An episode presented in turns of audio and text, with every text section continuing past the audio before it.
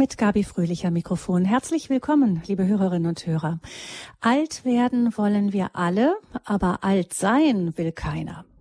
Allerdings sind immer mehr von uns immer länger alt. Dank der modernen Medizin und dem Wohlstand, in dem wir seit vielen Jahrzehnten dankenswerterweise leben dürfen. Wenn man jung und fit ist, beschäftigt man sich nicht so gerne mit dieser letzten Lebensphase, in der die Kräfte schwinden und wir aller Voraussicht nach auch abhängiger von der Hilfe anderer werden. Aber genau das sollte man eigentlich bei Zeiten tun. Das sagt Dr. Ursula Sotong. Sie ist Ärztin, Gesundheitswissenschaftlerin, hat lange Jahre für die Malteser gearbeitet, erst mit dem Schwerpunkt natürliche Empfängnisregelung und Gesundheitsförderung und dann auch lange in der Begleitung und Versorgung von Menschen mit Demenz. Dr. Ursula Sotong ist mein Gast hier im Radio Horror Studio Bonn. Herzlich willkommen. Ja, danke für die Einladung. Äh, Frau Dr. Sotong, Sie haben ein neues Buch geschrieben, das haben Sie mir mitgebracht, Begleitung und Versorgung von Menschen mit Demenz nach Sylvia Hammett. Vielleicht ganz kurz ein paar Worte dazu. Was ist das?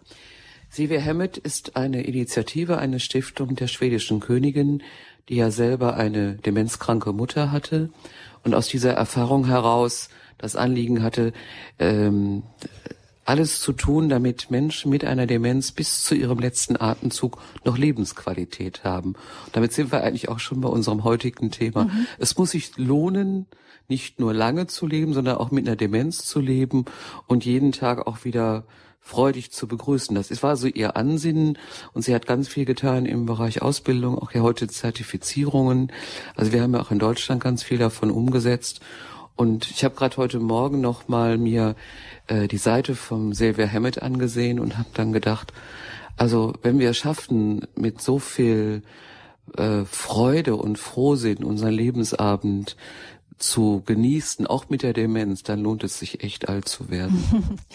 ähm, Sie selber sind inzwischen im Ruhestand, aber ich habe nicht den Eindruck, dass Sie sehr viel Ruhe geben. Sie waren, äh, sind in der Notfallseelsorge, haben, sind unter anderem auch bei den Überschwemmungen ganz aktiv gewesen, ähm, haben Sie mir erzählt im letzten Jahr. Ähm, haben Sie sich denn irgendwie auf diesen sogenannten Ruhestand irgendwie vorbereitet? Jein. ich, also ich wusste, es kommt der Tag, wo äh, das Geld nicht mehr von meinem Arbeitgeber kommt, sondern aus der Pensionskasse. Mir war aber auch klar, dass ich das, was ich im Leben an, an Fähigkeiten und Erfahrungen erworben habe, dass ich das gerne einbringen möchte also ehrenamtlich, aber eben auch noch als berufstätige Frau und habe mich dann nach dem Ausscheiden äh, aus der, ich sag mal, abhängigen Berufstätigkeit selbstständig gemacht und bin heute noch ganz viel unterwegs, schreibe Bücher, begleite Krankenhäuser bei Zertifizierungen, mache in Köln am Hildegardis die offene Angehörigensprechstunde und andere Dinge mehr. Das heißt, das ist so ein, ein Übergang ähm, mit mehr Freiheiten. Ja, genau. Ich mache jetzt die Dinge, die ich gerne mache, aber die Dinge, die man eben so am Arbeitsplatz mitnehmen muss, die mache ich nicht mehr. Und ich bin dann gefragt worden, ob ich noch mal gerne einen Arbeitsvertrag unterschreiben würde. Und dann habe ich gesagt, nee. Also Sklavenhalterei ist abgeschafft. Ich möchte nie wieder einen Urlaubsantrag unterschreiben müssen. Also wenn ich dann nächsten Montag frei haben möchte, dann möchte ich ein Stück weit selbstbestimmt leben. Und das finde ich ist eine ungeheure Chance also etwas zu tun, auch Sinnvolles zu tun, aber gleichzeitig ähm, über die, die eigene Lebensform und die Freizeiten zu entscheiden. Das habe ich mir eigentlich gar nicht so überlegt gehabt, aber das genieße ich jetzt. Hm. Jetzt ist es ja so, dass Sie ähm, gesundheitlich äh, gut in Form sind und noch vieles machen können, auch noch Lust haben, vieles zu machen. Schauen Sie denn eigentlich auch selber weiter nach vorne? Irgendwann, wenn jetzt nichts dazwischen kommt, kommt ja die Lebensphase, in der das nicht mehr so geht. Ja, also äh, meine Mutter war ja sehr lange Alzheimer krank und hat von sich aus schon vor ihrer Erkrankung immer gesagt, ich möchte, dass meine Kinder ihr eigenes Leben weiterleben. Und dann habe ich natürlich meine Mutter auch begleitet über diese Jahre und habe daraus aber auch gelernt, meinen eigenen Kindern zu sagen, also ich, ich vertraue darauf, wenn es nicht mehr geht, dass ihr da seid, aber ich möchte auch, dass ihr mich mein Leben leben lasst und ihr euer Leben lebt. Es hat nichts damit zu tun, dass man sich voneinander trennt. Aber für mich war einfach dieses Leben auch äh, zu sehen, es gibt die unterschiedlichen Generationen und die haben ihre unterschiedlichen Lebensphasen. Ja, und äh, ich sehe das ja heute auch in der Sprechstunde, in der anderen Sprechstunde.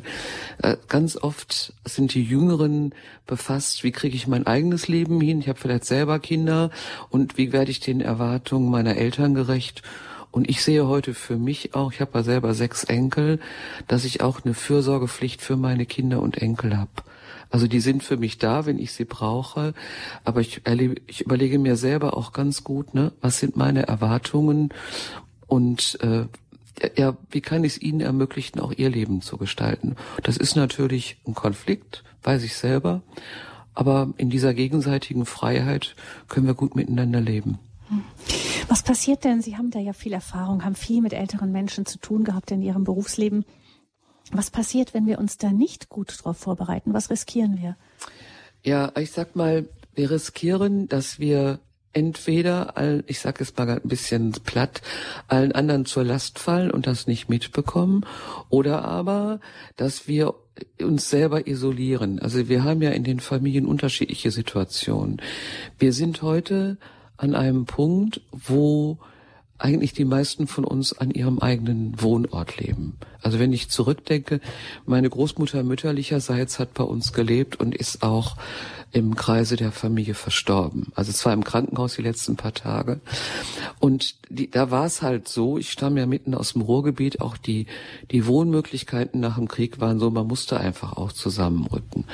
Also heute hat so jeder sein eigenes Zuhause.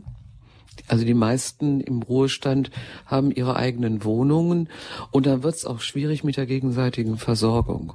Und was ich denke, was ganz wichtig ist, wenn man dann auch alleine lebt, nicht zu denken, also jetzt muss da jeder jemand äh, jeden Tag kommen, sondern sich auch zu überlegen, wie kann ich jetzt meinen eigenen Lebensraum so ausrichten, dass ich immer noch ein Stück unabhängig leben kann. Also mich selber organisieren. Und das kann ich nicht erst dann machen, wenn nichts mehr geht, so meine Erfahrung ist, wenn nichts mehr geht, dann geht man halt in die Altenhilfe und dann ist man eben auch fremdbestimmt, sondern sich zu überlegen, ne, ich habe jetzt hier meine eigene Wohnung, ich habe meine eigene Rente, egal wie hoch die ist, ich habe auch meinen eigenen Lebenskreis und genauso wie ich mein Leben bisher gestaltet habe, gehe ich auch das jetzt an.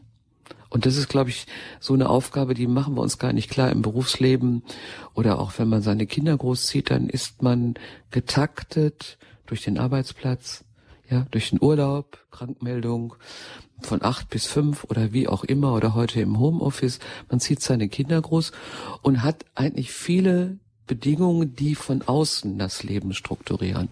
Und im Ruhestand kommt es jetzt darauf an, dass man jetzt nicht wartet, kommt da jemand und sagt 8 Uhr aufstehen, sondern dass ich selber anfange, meinen Tag zu strukturieren und zu sehen, wo werde ich gebraucht, welche Aufgaben kann ich übernehmen und wie kann ich mich mit meinen bisherigen ähm, Erfahrungen auch einbringen. Und dann macht das auch Freude. Ne? Dann, dann merke ich plötzlich, ich werde ja immer noch gebraucht. Denn eines fällt mir sehr stark auf, ist oft so mit zunehmendem Alter das Gefühl, ja, es kommt ja eigentlich gar nicht darauf an, ob ich noch da bin, irgendwie werde ich nicht mehr gebraucht. Und das glaube ich sehr traurig. Um, meistens ist der Reflex, dass man ja dann das auch mit so einem Vorwurf sagt, ich man würde gerne von bestimmten Menschen gebraucht werden, die einen vielleicht in dem Moment aber vielleicht nicht unbedingt brauchen. Und genau, da ist für mich auch die Frage, Sie haben ja schon eben so gesagt, ähm, wir haben ja so, so einen Umbruch in der Gesellschaft. Früher eben ist man in der Großfamilie, sind Menschen auch alt geworden. Jetzt ist natürlich eine Generation auch älter, die das noch erlebt hat und sich im Grunde mit einer anderen Generation konfrontiert sieht, die ganz, ganz andere Lebensbedingungen hat als früher. Das war ja, aber also das ist das eine, was wir uns gar nicht deutlich machen. Meine Großmutter mütterlicherseits ist 1900 geboren. Also die wäre jetzt im Januar 122. Und die hat mir dann immer erzählt von Kaisers Geburtstag, ne, Kaiserreich und so. Und wenn dann jemand äh, 80 wurde, dann gab es ein Schreiben von Kaiser Wilhelm. Es gab natürlich ganz wenig Leute, so ein Prozent im Kaiserreich. Also wenn wir heute erwarten würden, dass der Bundespräsident uns zum 80. Geburtstag persönlich gratuliert, dann müsste der den ganzen Tag unterschreiben.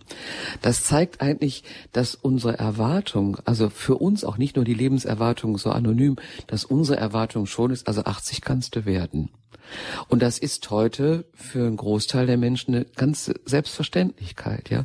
Und wenn man dann, ich bin ja auch so ein Typ, ich lese dann die Todesanzeigen in der Zeitung und gucke dann, meine Güte, da ist jemand 95 geworden oder so. Und wenn dann jemand mit 72 verstirbt, denkt man, oh meine Güte, was war der jung? 1900 wäre jemand mit 72, also fast so alt gewesen wie Methusalem. Aufgrund der Lebensumstände, aufgrund, ja, der Rahmenbedingungen, das ist gar nicht so sehr die Medizin, sondern schwere Arbeit, nicht genügend immer zu essen. Das ist das eine. Dann kommt hinzu, ich komme ja nun wirklich aus, aus mitten aus Gelsenkirchen, wenn man so die alten Bergleute gesehen hat, wenn die in Ruhestand gingen, die waren so verbraucht, die hatten noch drei, vier Jahre und dann kamen die großen Beisetzungen, wenn der Steiger dazu kam. Das heißt, wenn die dann auf ihre Rente zugingen, dann haben die so das letzte bisschen Leben noch zusammengekratzt, ne? ihre Kaninchen gezüchtet, Schrebergarten gemacht. Wenn wir heute in die Rente gehen, dann haben wir mindestens noch ein Viertel unseres Lebens vor uns, zum Teil ein Drittel. Das heißt, wir können gar nicht mehr sagen, ich züchte jetzt meine Kaninchen und dann es das, sondern das ist echt noch mal eine wertvolle Zeit. Und dann kommt eben hinzu, dass unsere 65-Jährigen heute fitter sind als vor 100 Jahren die 40-Jährigen. Ja, wir, wir haben halt ein gesundes Leben in unseren Ländern. Ich rede jetzt nicht über dritte Welt, sondern ich rede jetzt über mitten mhm. in Deutschland. Und diese, diese Selbstverständlichkeit, dass wir eben fit wie ein Turnschuh in die Rente gehen und dann vielleicht noch, ich habe eine alte Dame im Zug getroffen, die ist mit 85 in die Antarktis geflogen und hat sich beschwert, dass ihr Neffe mit Anfang 60, den sie mitnehmen musste, so fußlahm ist. Ja, ja, also dieses, ja, und dass wir das so als selbstverständlich nehmen, dass wir alt werden und dass wir lange gesund auch leben können. Und dann kommt das nächste Problem. Wenn man mal zurückschaut, meine eigene Großmutter, die bei uns gelebt hat, die war drei Monate pflegebedürftig. Ja, aber sie hat, wir hatten keine lange Pflegezeiten aus vielen Gründen. Und wenn wir heute erleben, dass hochaltrige Menschen über nicht nur ein, zwei Jahre, sondern über mehrere Jahre Unterstützungsbedarf haben, dann ist das historisch zum ersten Mal die Situation, dass so viele Menschen so gesund, so alt werden, aber dann auch so alt, so lange Unterstützungsbedarf haben. Und das bedeutet, dass wir eigentlich neu lernen müssen, mhm. ja, wie gestalten wir das Leben mit unseren Eltern? Wie gestalten wir unser Leben im Moment? Und wie gestalten wir im Hinblick auf die nächste Generation unser Leben? Weil sich ja jetzt schon zeigt, zum Beispiel in der Pflegesituation, viele der Pflegekräfte, die pflegen in der Altenhilfe im Krankenhaus und gehen nach Hause und pflegen weiter und gehen unter. Also das, aber ich finde das gar nicht negativ. Das ist einfach eine Herausforderung, dass wir in einer Gesellschaft des langen Lebens des positiven langen Lebens mit so vielen Chancen uns auch neu aufstellen müssen und eben nicht zurückgreifen können auf die Erfahrung meiner Großmutter, die 1900 im Kaiserreich ne, mhm. geboren wurde, die hieß dann auch Auguste Wilhelmine, ne, muss man sich vorstellen. Also hießen ja alle Wilhelm oder August oder Auguste. Ne? Hatte auch seinen eigenen Charme. Mhm. Dann gucken wir mal auf das, wo wir uns völlig umstellen und das neu gestalten müssen, einfach weil die Voraussetzungen sich verändert haben. Was gehört denn zu so einer guten Vorbereitung dazu? Also das eine ist sicherlich, dass man sein soziales Umfeld nicht nur gestaltet über die Berufskollegen und den Sportverein oder die Mütter über Mütterkreise, sondern sich auch wirklich aktiv einbringt.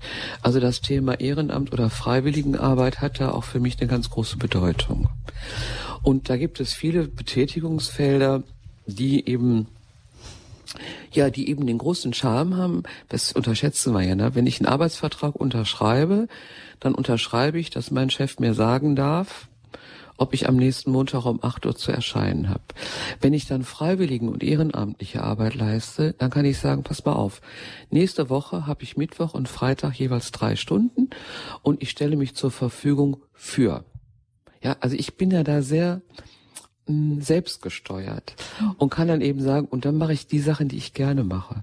Das kann die Tafel sein, das kann auch äh, Leitung von einem Sportkreis sein oder Radio was. auch Horeb Ehrenamt. Genau. ja, also auch Dinge, ja, wo, die ich gerne mache, aber wo ich eben auch die Möglichkeit habe, mitzugest also mitzugestalten. Und wenn ich das in meinem in meinem Berufsleben äh, mir schon zu eigen mache, dann gehe ich auch mit einer bestimmten Routine äh, in den in den sogenannten Unru ich würde das Unruhestand also mhm. Ruhestand klingt so ich setze mich aufs Sofa und warte bis es vorbei ist ne? also ich, ich mhm. gehe ja äh, die Franzosen haben dann in die Altersfreizeit ja genau und die Franzosen sagen ja dann Trasi im Arsch Quatre im Arsch also es ist ein neuer Lebensabschnitt der dann über die Rente auch finanziert ist, also wo ich weiß, morgen kommt wieder mein Geld aufs Konto und wo ich dann auch äh, mich entfalten kann und dann erlebe, dass andere das eben auch ja als positiv empfinden. Also das Feedback ist ja wirklich, dass dann jemand sagt, Mensch, gut, dass du da bist und dass wir das zusammen machen können. Ich kann mir vorstellen, dass es dann auch eine Erleichterung für die ganze Familie ist, wenn man sieht, dass die Mutter, der Vater sich selber auch kümmert, auch ein eigenes Leben aufbaut. Oft sind Kinder ja weiter weg inzwischen. Das ist ja auch eine Veränderung unserer Zeit, dass oft nicht mehr alle an einem Ort wohnen, sondern verstreit, verstreut sind ähm, über, über den Globus teilweise. Ähm, und dann zu erleben, ja, meine Fa mein Vater, meine Mutter haben sich gekümmert, die haben ihr eigenes Umfeld aufgebaut, die sind aktiv, die sind engagiert, das entlastet wahrscheinlich auch die Kinder dann ordentlich.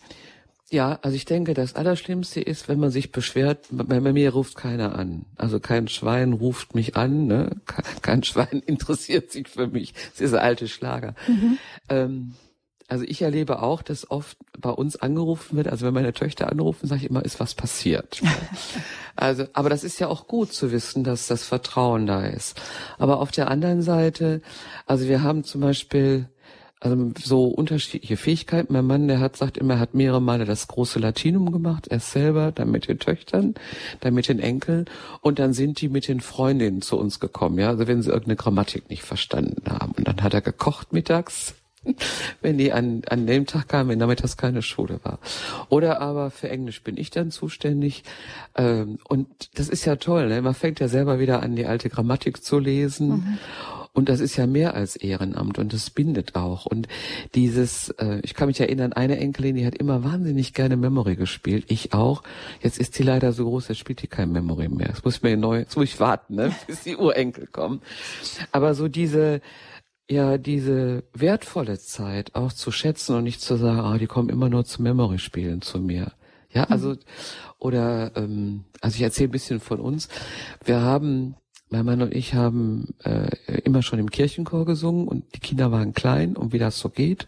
Wenn die Christmette gesungen wird, da muss man vorher ansingen. Und wir hatten bei uns im Dorf immer Nachbarinnen, unsere Leihomas, die dann kamen. Und dann haben wir natürlich Kartoffeln mit Würstchen, äh, Kartoffelsalat mit Würstchen gemacht, weil das schnell abends ging. Und dann habe ich für den nächsten Tag so einen hawaiianischen Feuertopf vorbereitet, weil er dann morgens noch gesungen wurde. Jetzt ist dieser hawaiianische Feuertopf Tradition bei uns. Ich habe mal vorgeschlagen, die Speisefolge zu ändern, aber das ist jetzt so. Und jetzt kommen schon die Enkel. Und wenn ich dann schon mal sage, aber wisst ihr, ihr müsst am ersten Weihnachtstag nicht alle kommen. Also ich bin da keinem böse und ich kann auch was anderes kochen. Da gibt's großen Protest. Also das ist jetzt Tradition für die Töchter, Schwiegersöhne und Enkel. Und dann sage ich zu meinem Mann, wenn ich an Heiligabend morgens den hawaiianischen Feuertopf vorbereite, dann sage ich, egal was passiert, wenn ich dies, mit diesem Gericht unterwegs bin, ist Heiligabend. ja, also nicht der Tannenbaum oder so.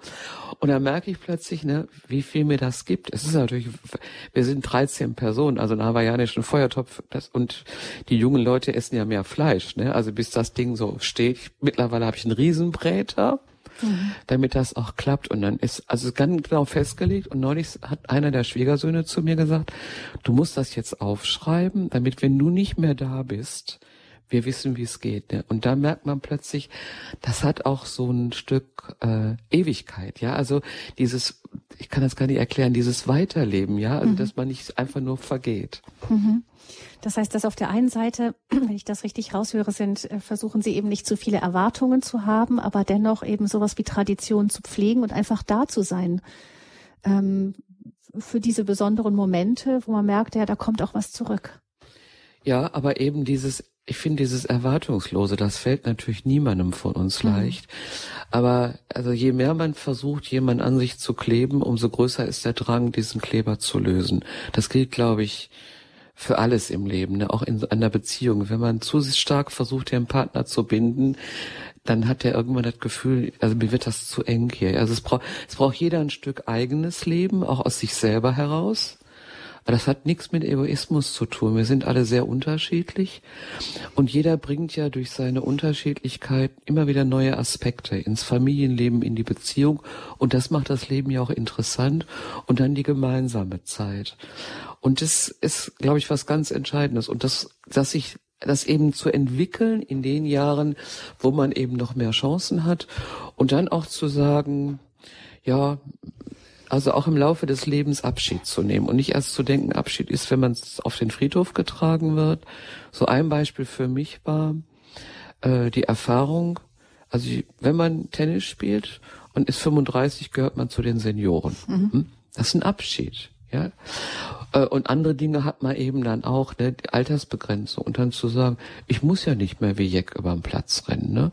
Sondern das ist halt ein Lebensabschnitt und ich erobere mir jetzt einen neuen. Ich kann jetzt mehr lesen oder bei uns der Pfarrer um die Ecke, der lange bei uns in der Gemeinde war, der evangelische Pfarrer, der hat immer gerne Gitarre gespielt und dann hat er eingeführt, ich glaube jeden Freitagabend seit Beginn der Corona-Pandemie singen die mit der Nachbarschaft auf der Straße gegen die Pandemie an.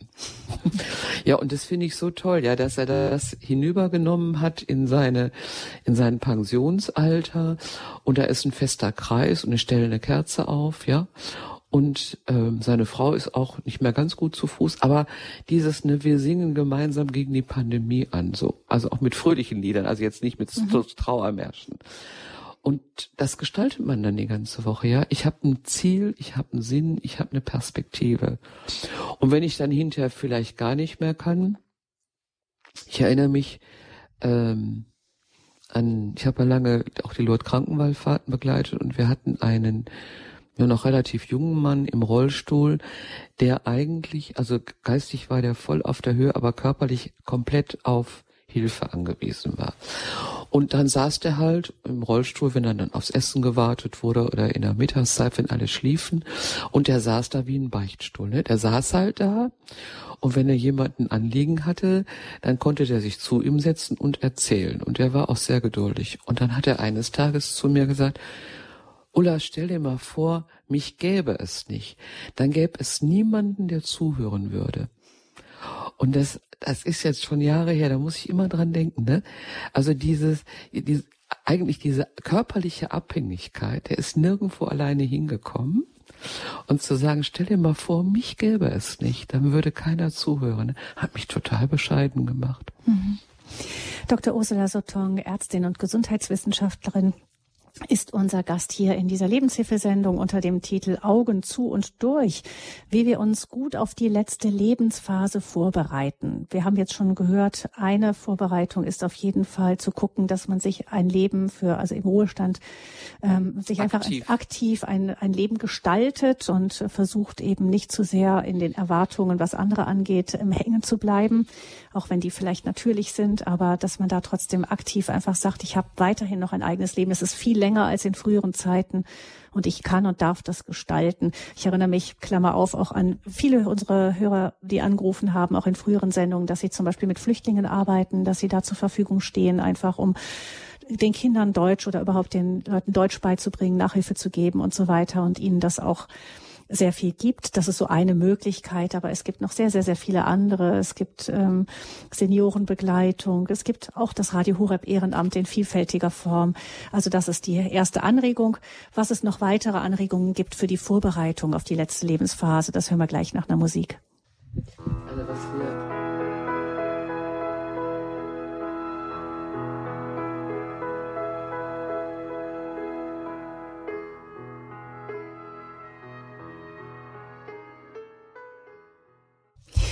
wir schauen nicht so sehr gerne auf die letzte Lebensphase, wenn wir noch jung und fit sind, aber wir sollten es tun, solange wir noch können, einfach vieles schon vorbereiten für die Zeit, wenn wir vielleicht nicht mehr so gesund sind, nicht mehr gut laufen und selber versorgen können, da rechtzeitig vor, zu, ähm, vorzuplanen, einfach vorzudenken. Das ist ganz wichtig, damit nicht die Angehörigen am Ende ähm, das alles entscheiden müssen. Wichtig auch für die Phase, wo man eben im, nicht mehr berufstätig ist oder vielleicht keinen Angehörigen mehr zu versorgen hat, ähm, vorzu, ja, vorzudenken, einfach zu gucken, was mache ich gerne, was kann ich noch tun, wie kann ich mich einbringen. Ähm, Frau Dr. Ursula Dotong ist unser Gast hier in der Lebenshilfesendung bei Radio Horeb und sie hat ähm, durch ihre lange Begleitung von Demenzerkrankten viel, viel Erfahrung mit älteren Menschen. Und sie sagt, eben wichtig ist, dass man sich erst einmal weiß, bewusst ist, es folgt noch eine lange Lebensphase mit dem Ruhestand. Und es ist gut, wenn wir die gestalten, wirklich das tun, was wir auch gerne machen und schauen, wie das möglich ist. Ähm, Frau Dr. Sotong, was gibt es noch? Was gibt es noch an Möglichkeiten oder was sollten wir noch Bedenken tun, damit wir die letzte Lebensphase möglichst selbstbestimmt erleben dürfen? Also ein Aspekt jetzt mal als Ärztin ist, äh, dass ich mich auseinandersetze, was ist eine gesunde Lebensweise. Es gibt ja viele Philosophien, das, das Köstlichste an der Ernährung ist, dass es ganz viele Professoren gibt, die sich dazu äußern, aber wir nicht so richtig genau wissen, ne? mit welcher Ernährung werden wir alt, weil letztlich stellen wir fest, die, die, die immer zu McDonald's gehen, werden genauso alt wie die, die sich als Vegetarier ernähren. Ne? Die, haben, die, die einen haben mehr Gesundheitsrisiken, die müssen dann was gegen ihre Fette tun und Hochdruck. Letztlich ist es so, wir haben heute Lebensbedingungen, wir haben Dach über dem Kopf, wir haben ausreichend zu essen, wir haben sauberes Trinkwasser. Also wir haben die Rahmenbedingungen, wenn man sich gerade die Ukraine ein, ansieht, mhm. wo alles wegbricht, um alt werden zu können. So. Aber wie wir dann leben, hängt ganz davon ab, ob wir selber etwas für uns tun. Und eine Geschichte, die ganz wesentlich ist, die auch was mit Osteoporose, Prophylaxe zu tun hat, Sturzprophylaxe ist, dass wir nicht denken, ab einem bestimmten Alter, 60 plus, setzen wir uns in den Sessel und warten, dass was passiert. Wir brauchen einen bewegten Knochen, der bewegte Knochen bekommt nämlich dann das Kalzium und dann ist das, gerade das sehen wir ja bei der Osteoporose-Therapie, also der Knochen muss bewegt werden, um elastisch zu bleiben. Die Muskulatur muss aktiviert werden, weil unsere äh, Sensoren, die uns auch einen Raum ähm, äh, erschließen, in der Muskulatur sind. Und ähm, dass wir überhaupt in unserem Leben aktiv unterwegs sein können. Wir müssen nicht unbedingt in Sportverein gehen, aber sagen wir mal jeden Tag äh, fünf bis zehntausend Schritte zu laufen, ist ganz wesentlich, um auch noch im, mit dem alternden Körper, wir sind ja irgendwann auch wie ein Ersatzteillager unterwegs, wir sind Oldie, ne? Aber das macht ja nichts. Aber um, um mit diesem Körper eben gut umgehen zu können. Und es ist natürlich schon auch dieses Massenträgheitsgesetz, ne? Kennen wir ja aus der Physik. Also um eine ruhende Masse in Bewegung zu bringen, muss man Energie reinsetzen, ne? So einen inneren Schweinehund überwinden und dann denken, ach nee, heute bei dem Wetter, nee, bleibst du besser zu Hause oder fährst Auto, ah nee, hast noch genug im Kühlschrank, sondern sich Ziele zu setzen und zu sagen, also ich habe jeden Tag mein Bewegungsquantum. Komm an die frische Luft, ähm, dieser Umgebungswechsel ist auch gut fürs Immunsystem, was ja auch altert, was schlechter wird. Ne? Und wenn ich mich bewege, dann treffe ich auch andere Leute, weil diese Vereinsamung im Alter ist auch ein Risiko, eine Demenz zu entwickeln. Dann rede ich nur noch mit mir selber. Ob ich jetzt einen Hund habe, also und dann treffe ich jeden Morgen andere mit dem Hund und quatsche, ne? Treffen sich zwei Hunde und zwei Besitzer, die Hunde beschnuppern sich und die Besitzer reden miteinander. Oder ob ich jeden Tag dann eben, weiß ich nicht, meine Runde drehe, mir frischen Salat hole und dann andere Leute treffe. Meine Großmutter ging immer auf den Markt. Also nicht nur um einzukaufen, sondern um an den Ständen. Und das sind Dinge, ich nehme Anteil am Leben, ich werde gefordert, mein, die anderen haben ihre Themen und ich bewege meinen Körper. Diese Bewegung ist ganz wichtig. Wenn ich es versäumt habe, es gibt von der Sporthochschule ein Programm Fit für 100, Fit für 100 Jahre. Äh, wir, wir bauen so bis zum 40. Lebensjahr Muskelmasse auf und dann bauen wir sie langsam wieder ab. Ich kann aber jederzeit wieder einsteigen durch Bewegung und diese Muskelmasse wieder aufbauen. Ja, und äh, das am besten geht's natürlich in der Gruppe, wenn man schon mal zu zweit ist und ich denke, oh nee, bei dem Wetter gehst du nicht raus. Dann ruft meine Freundin an sagt, pass mal auf, wir haben ein Date, ich stehe schon vor der Tür, mach voran. Also zu zweit läuft man immer besser und dann kann man unterwegs auch noch reden. Und der Clou ist, die Forscher sagen, reden und sich bewegen ist die beste Demenzprophylaxe. Sagte unser alter Chef immer, dann dürften Frauen nie eine Demenz bekommen, weil die reden immer, auch auf dem Berg. Also wirklich aktiv was für den Körper zu tun. Das kann auch Gartenarbeit sein, aber diese, das ist was für die Gesundheit, was Wesentliches, hat auch was mit Blutdruck zu tun, hat was mit Orthostase zu tun. Also so, ne? das mhm. ist eine. Das zweite ist dann, wenn ich so gelebt habe mit Kindern, vielleicht mit meinem Partner und heute sind die Wohnungen ja insgesamt sehr groß ausgelegt und dann sitze ich vielleicht in 60 oder 80 Quadratmetern alleine und habe die Verpflichtung, das auch noch sauber zu halten. Ja, dann schaue ich auf meine Fenster und denke, also wenn es vor Ostern jetzt nicht mehr so viel regnet, putze ich die mal. Ja, aber ich kann das ja nicht mehr ausfüllen. Und dann kommt die Frage: Gibt es andere Lebensformen, wo wir auf der einen Seite unseren privaten Bereich haben, wo ich mich zurückziehen kann, aber gleichzeitig Sozialräume habe, wo ich möglicherweise nicht nur einfach Kaffee trinke, sondern mich einbringe. Also es gibt, ich habe mit einem Freund vor einigen Jahren einen Verein gegründet, Epheser, wo wir die Vorstellung haben, vielleicht kann man im Alter, so wie in den Beginenhöfen, mhm. ja solche Formen haben, wo ich mein eigenes habe, aber dann haben wir soziale Räume, wo wir uns treffen. Und wenn ich zum Beispiel als Ärztin gut noch einen Blutdruck messen kann, aber mein Nachbar kann mein Auto reparieren, ja, dann ist das so eine Alt Alterskommune Kommune, aber nicht einfach nur hippiemäßig, sondern wo alle diejenigen, die da zusammenkommen, jeder mit seinen Fähigkeiten in diese Gemeinschaft sich einbringen kann. Und dann möglicherweise auch, wenn da zwei Lehrerinnen noch unterwegs sind und wir haben in der Nachbarschaft jetzt ukrainische Flüchtlinge, und dann kann ich in meinen Sozialraum einladen und sagen, also wir gucken, Hausaufgaben, ja. Also dieses, ja dieses, dieses erworbene Vermögen des Alters einzubringen. Und dann sind wir wieder beim Thema Demenzprophylaxe. Ich aktiviere meine grauen Zellen. Also ich sitze da nicht nur und lass mich berauschen, sondern ich tue etwas für meine Gehirngesundheit. Ich, ja, und das finde ich äh, ist eine große Chance und das macht auch viel Zufriedenheit. Ich kann aber nicht warten, bis nichts mehr geht und dann zu meinen Kindern sagen, kann ich zu euch ziehen und dann sagen, nee, du bist so pflegebedürftig, dann kommst du in eine Pflegeeinrichtung und darauf hat dann gar keiner mehr Lust. Also dieses Fremdbestimmte.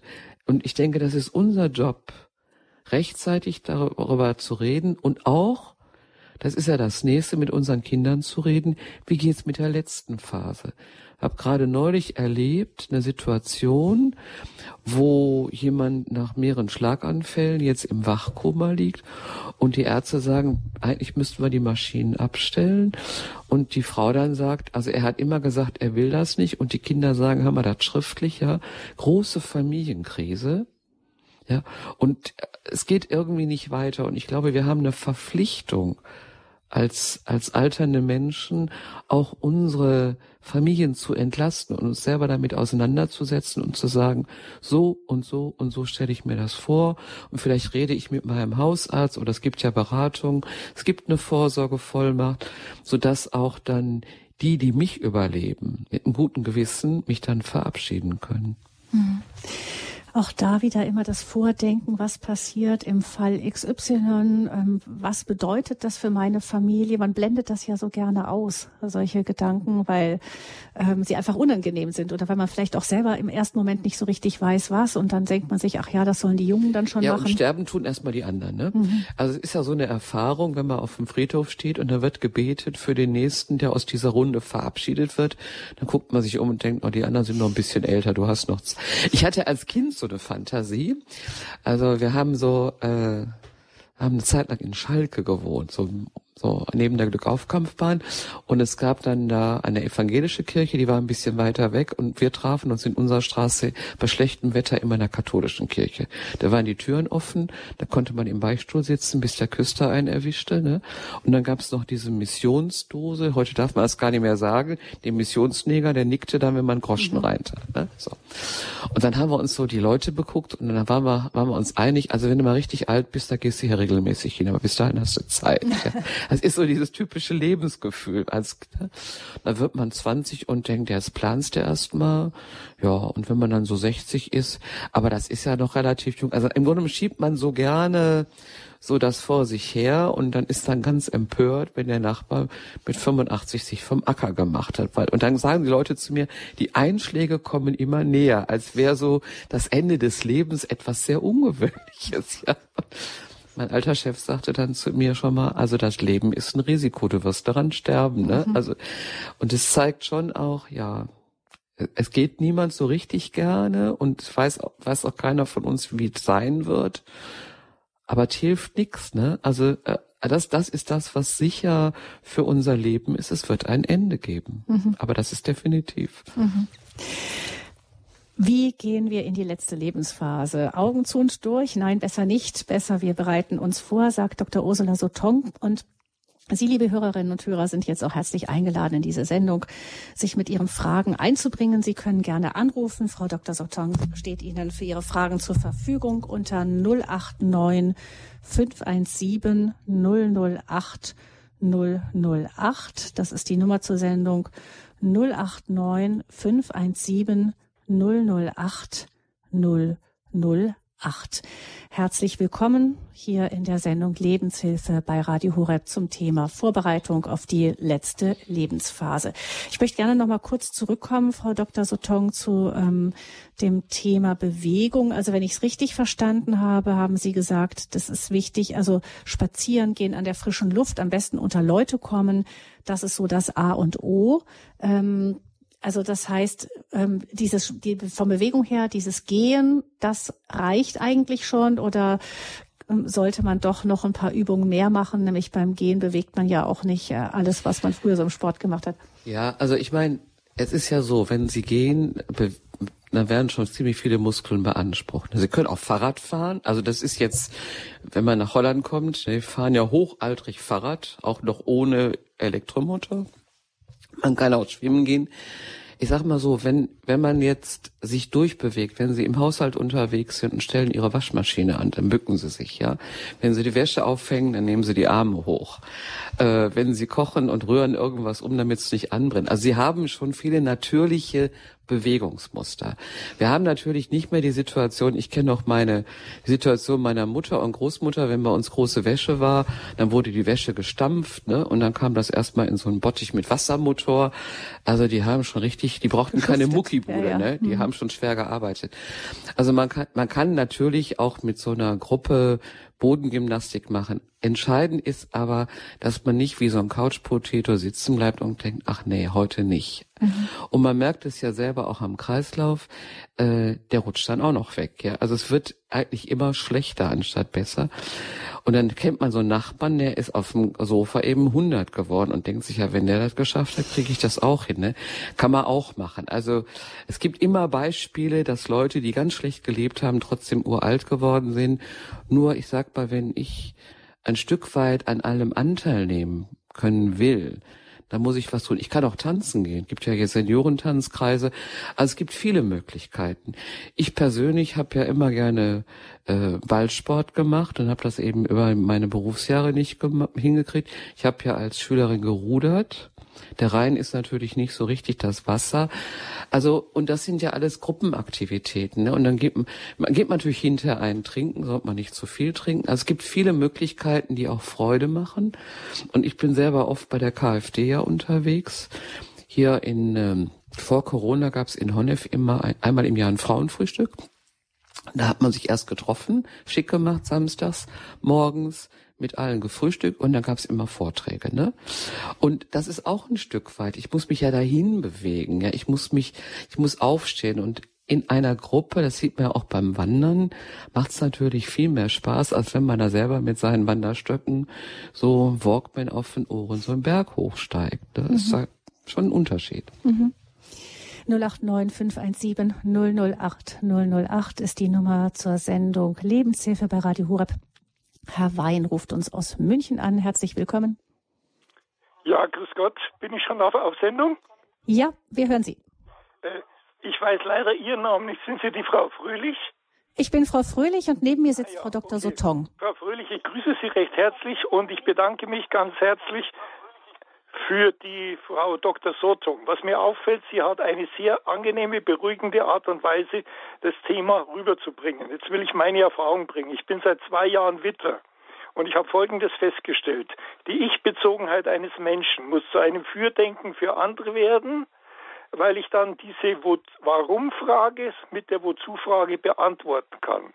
Und das heißt dann für mich, ich suche mir ein Ehrenamt, sprich Tafel, oder im religiösen Bereich, ich suche mir einen Zeugendienst. Ich verteile Medaillen und bringe die Menschen mit der Mutter Gottes in Berührung und gebe ihnen die Möglichkeit, ein Kind der Mutter Gottes zu werden, die sich darum kümmert, dass sie am Ende ihres Lebens die Zielmarke erreichen, nämlich die Ewigkeit in der Gemeinschaft mit Gott zu verbringen.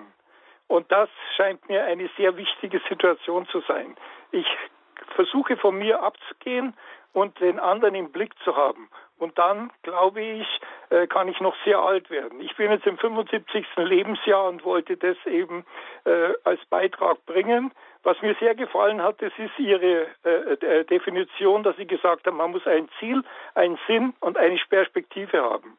Und selbst und ich habe die Erfahrung gemacht, zum Beispiel bei der Vollmacht, man soll selbstbestimmt geistig rege mit wenig Schmerzen aus dem Leben scheiden. Und wenn man das dem äh, zu Betreuenden an die Hand gibt, dann haben die Ärzte eine Möglichkeit, in diesem Sinne äh, desjenigen, der eben diese Hilfe braucht, eben dann durchführen zu können.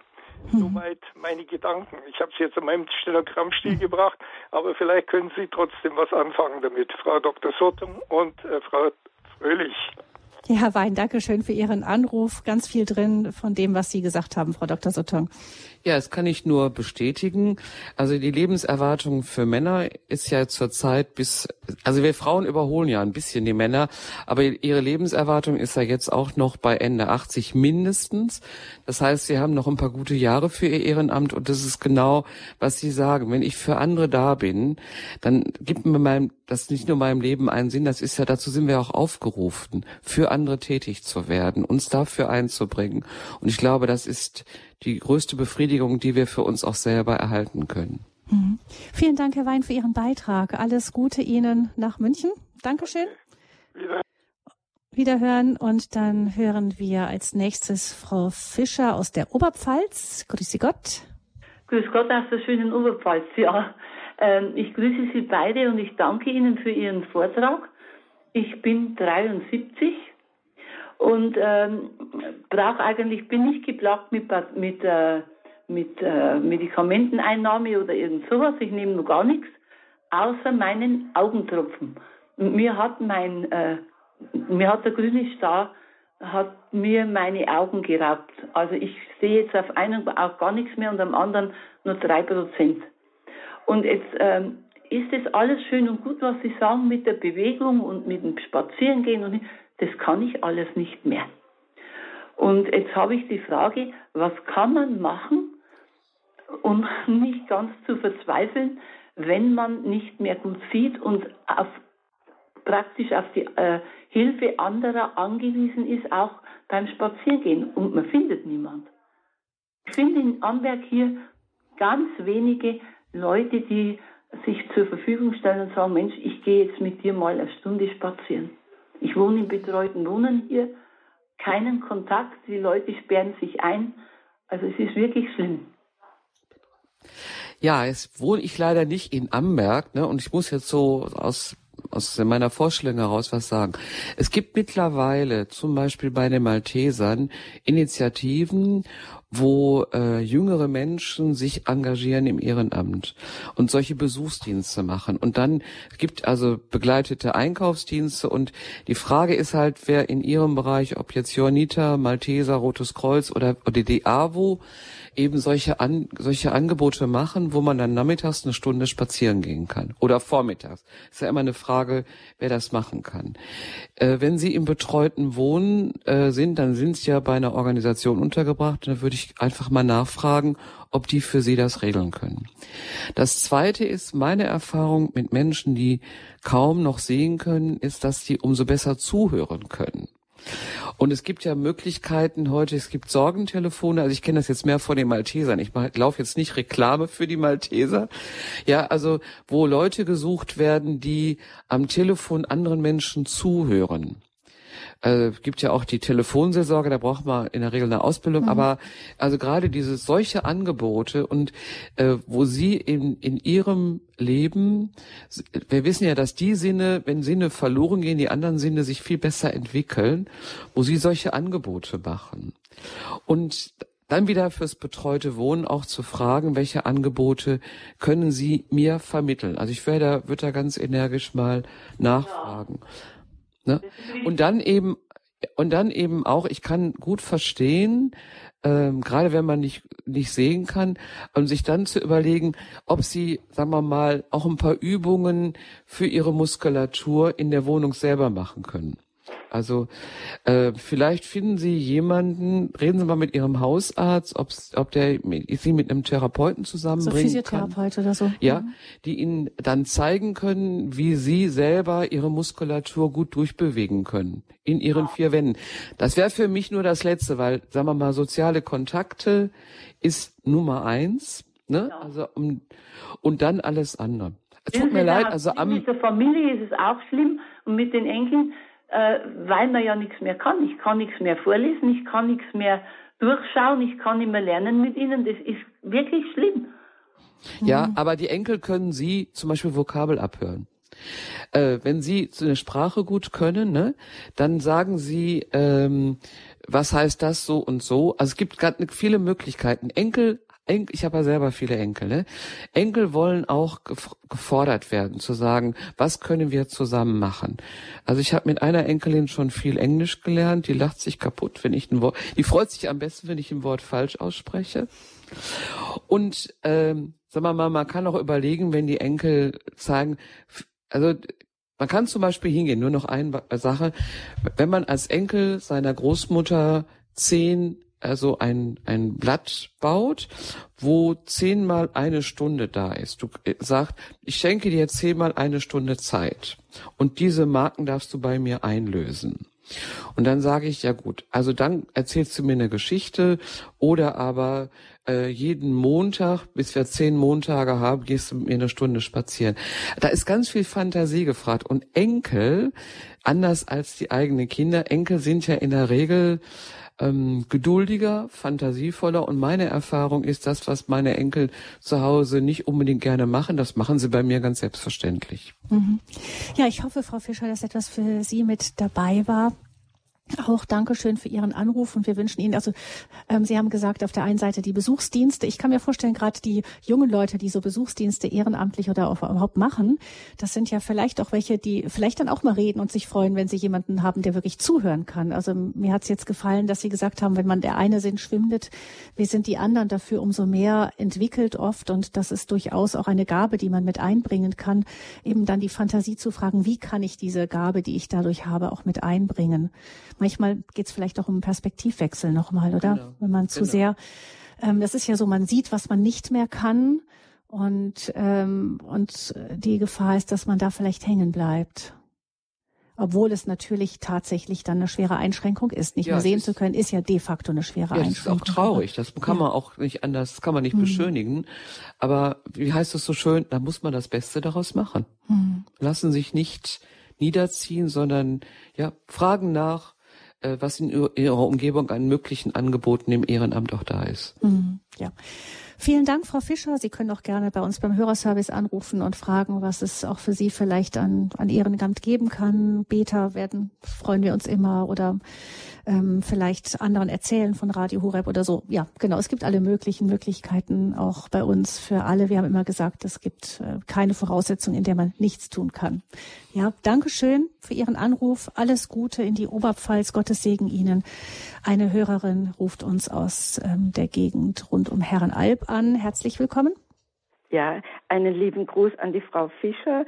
Schade, dass ich nicht in ihrer Nähe wohne. Ich war nämlich viele Jahre bei der Nachbarschaftshilfe und da haben wir so auch in der katholischen Kirche, auch in der evangelischen Besuchsdienste. Also man muss sich nur mal ein bisschen rumhören.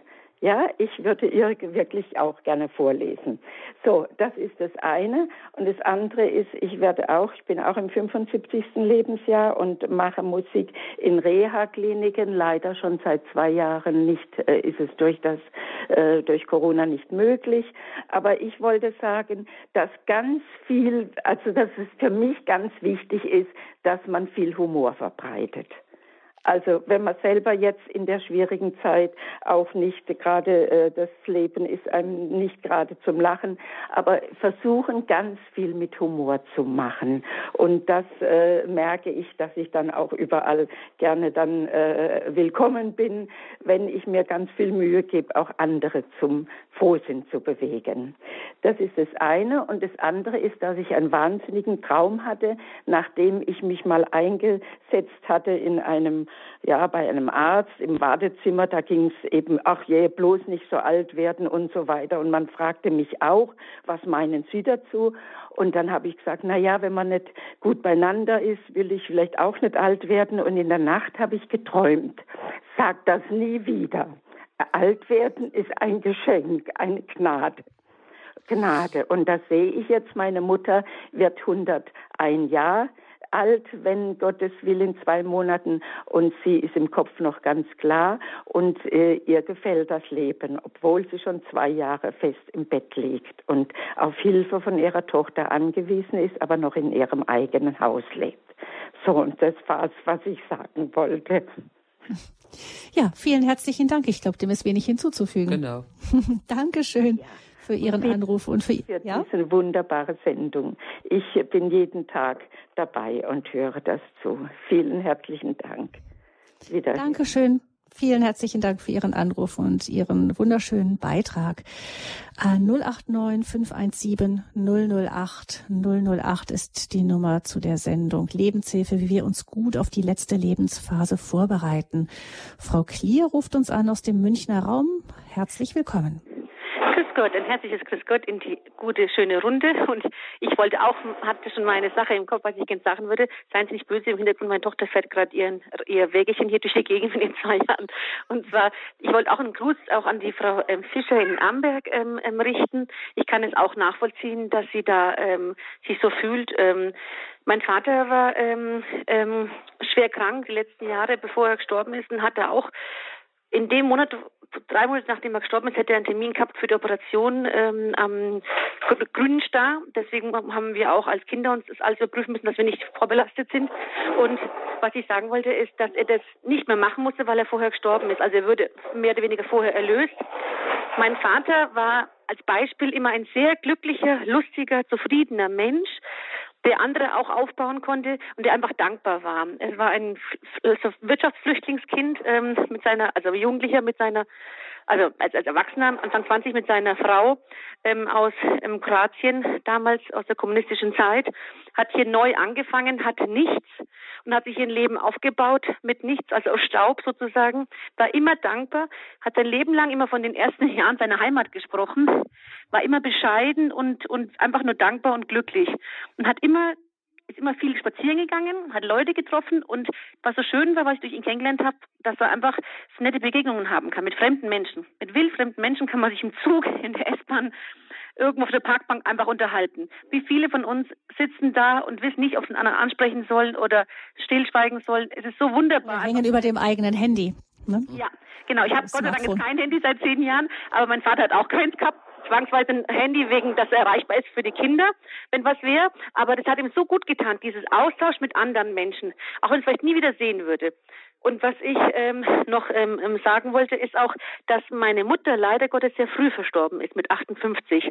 Mein Vater hat sie fast 20 Jahre überlebt. Und meine Mutter war auch ein sehr dankbarer und lustiger Mensch und ein sehr fleißiger Mensch. Es kommt nicht aufs Alter drauf an. Ich kenne so viele Menschen, die sind vermögend, die haben alles und sind nicht glücklicher als andere, die nichts haben. Das heißt, oder die trauern ihrer Schönheit hinterher. ihrer, ihrer, ihrer verlorenen Jugend.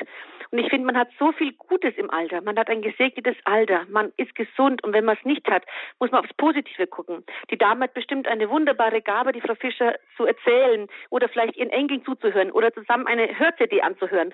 Oder es gibt so viele Seniorenbegleiter, die kommen würden oder vielleicht mit Hunden, wo sie mal den Knuffel mal, also, also sagen, durch, durch, den, ähm, durch das Fell ähm, streicheln kann.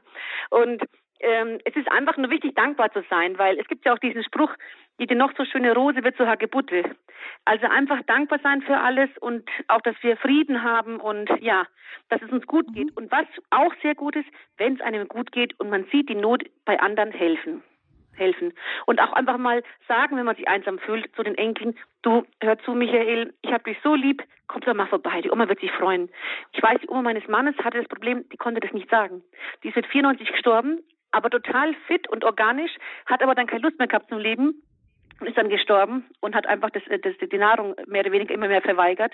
Aber sie war organisch, hätte sie 120 werden können. Und sie war viel einsam, aber sie hatte immer die Scheu und, und die Angst, dass sie uns zur Last fallen könnte.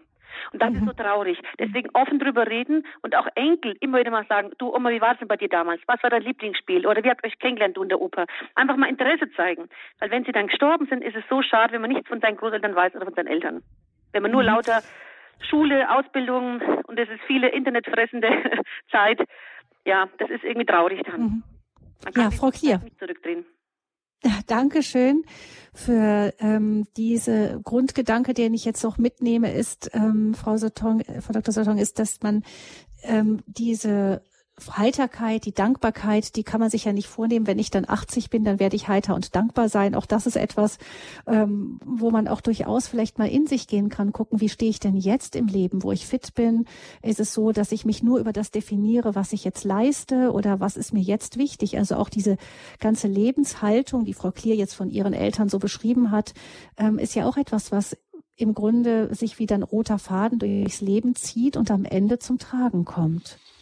Ich meine, die, die Schwierigkeit ist, denke ich, wenn ich morgens aufwache und denke, also für heute schlechter Tag, ne?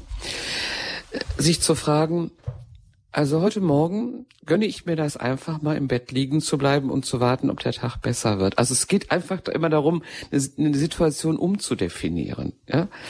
Ähm, es hat ja furchtbar gestürmt die letzten Tage und ich war am Mittwoch in Potsdam und also es war schreckliches Wetter und dann sagt der Fahrer zu mir, der ganze März war trocken. Was bin ich froh, dass es jetzt so regnet, ja?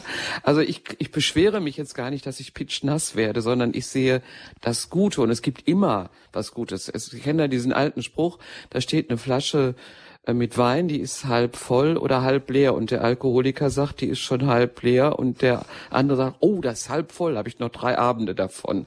Also wirklich, das ist das eine. Aber das zweite ist dann eben auch, selber aktiv zu werden, also nicht in seiner Trauer zu verharren, sondern zu sagen, gut, ne, also ich gönne mir jetzt mal drei Minuten, aber jetzt marschiere ich los. Und es gibt zwei Dinge, die ganz wichtig sind, gerade auch wenn man im Alter unterwegs ist, sich die Tagesstruktur zu erhalten, also wirklich nicht immer weiter in dem Abend Fernsehen zu gucken, sondern mit dem Sonnenlicht zu leben. Wir brauchen das Sonnenlicht für gute Stimmung.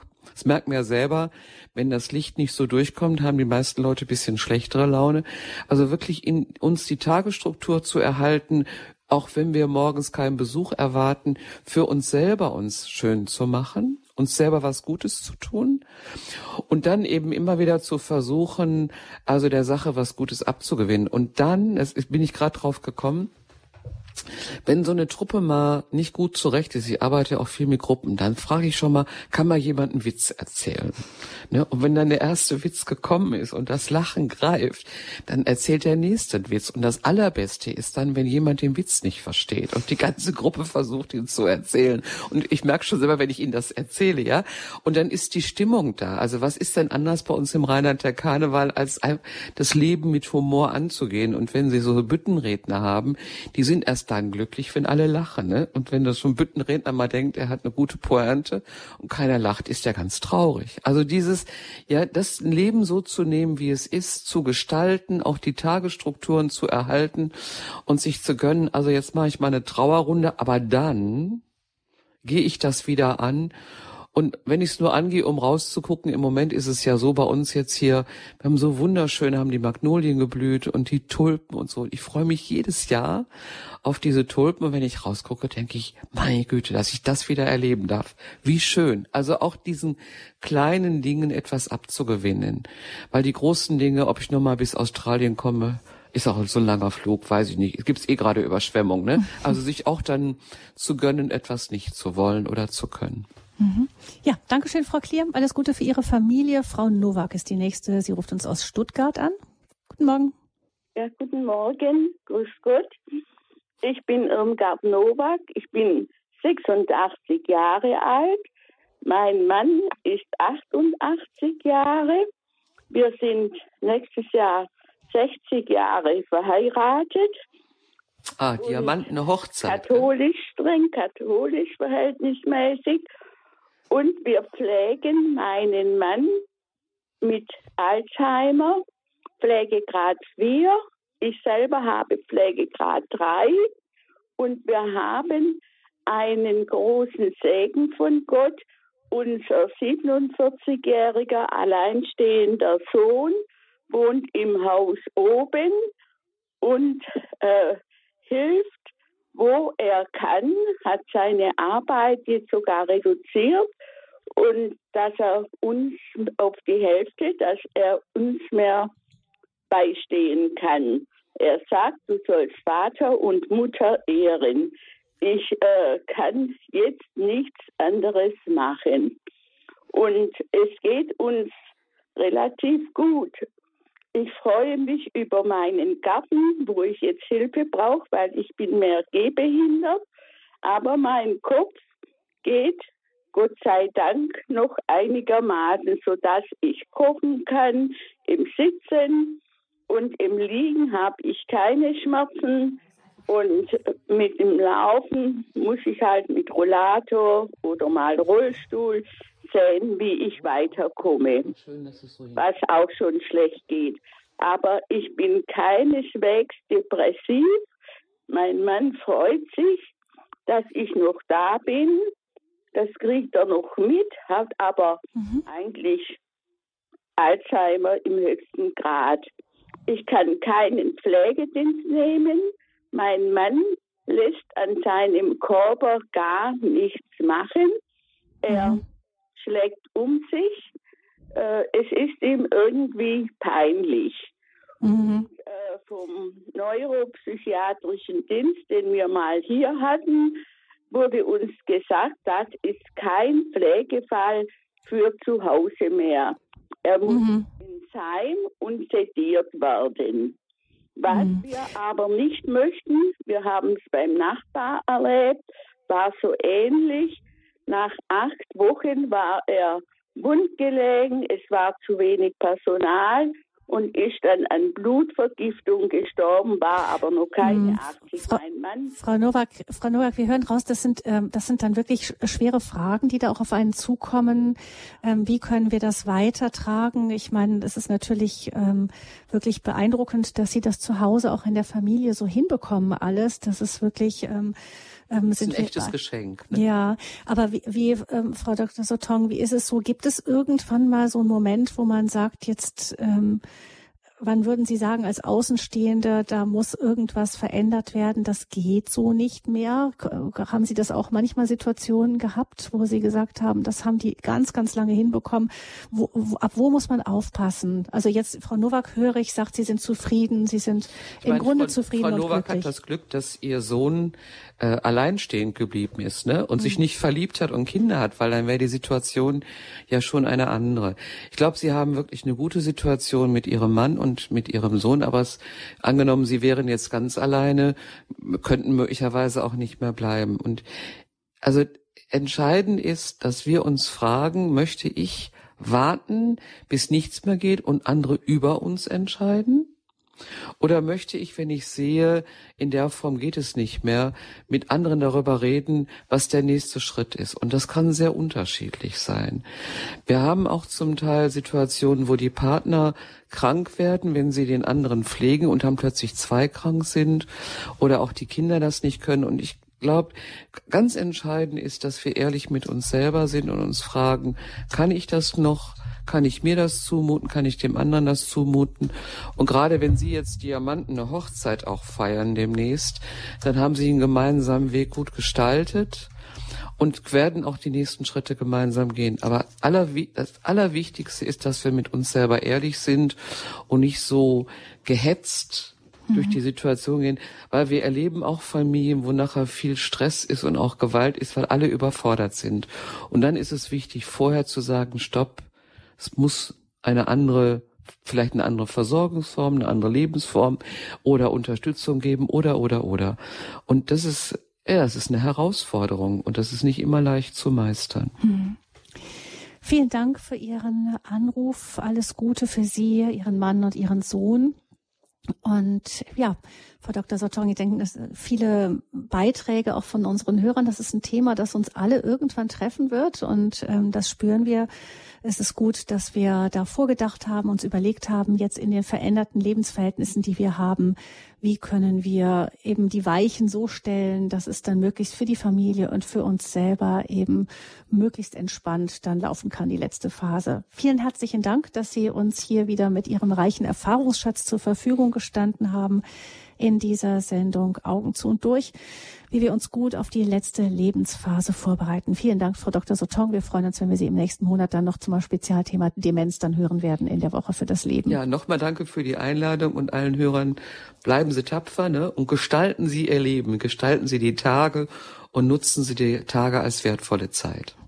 Vielen Dank, sagt auch Gabi Fröhlich und auch ich wünsche Ihnen noch einen schönen weiteren Tag. Alles Gute.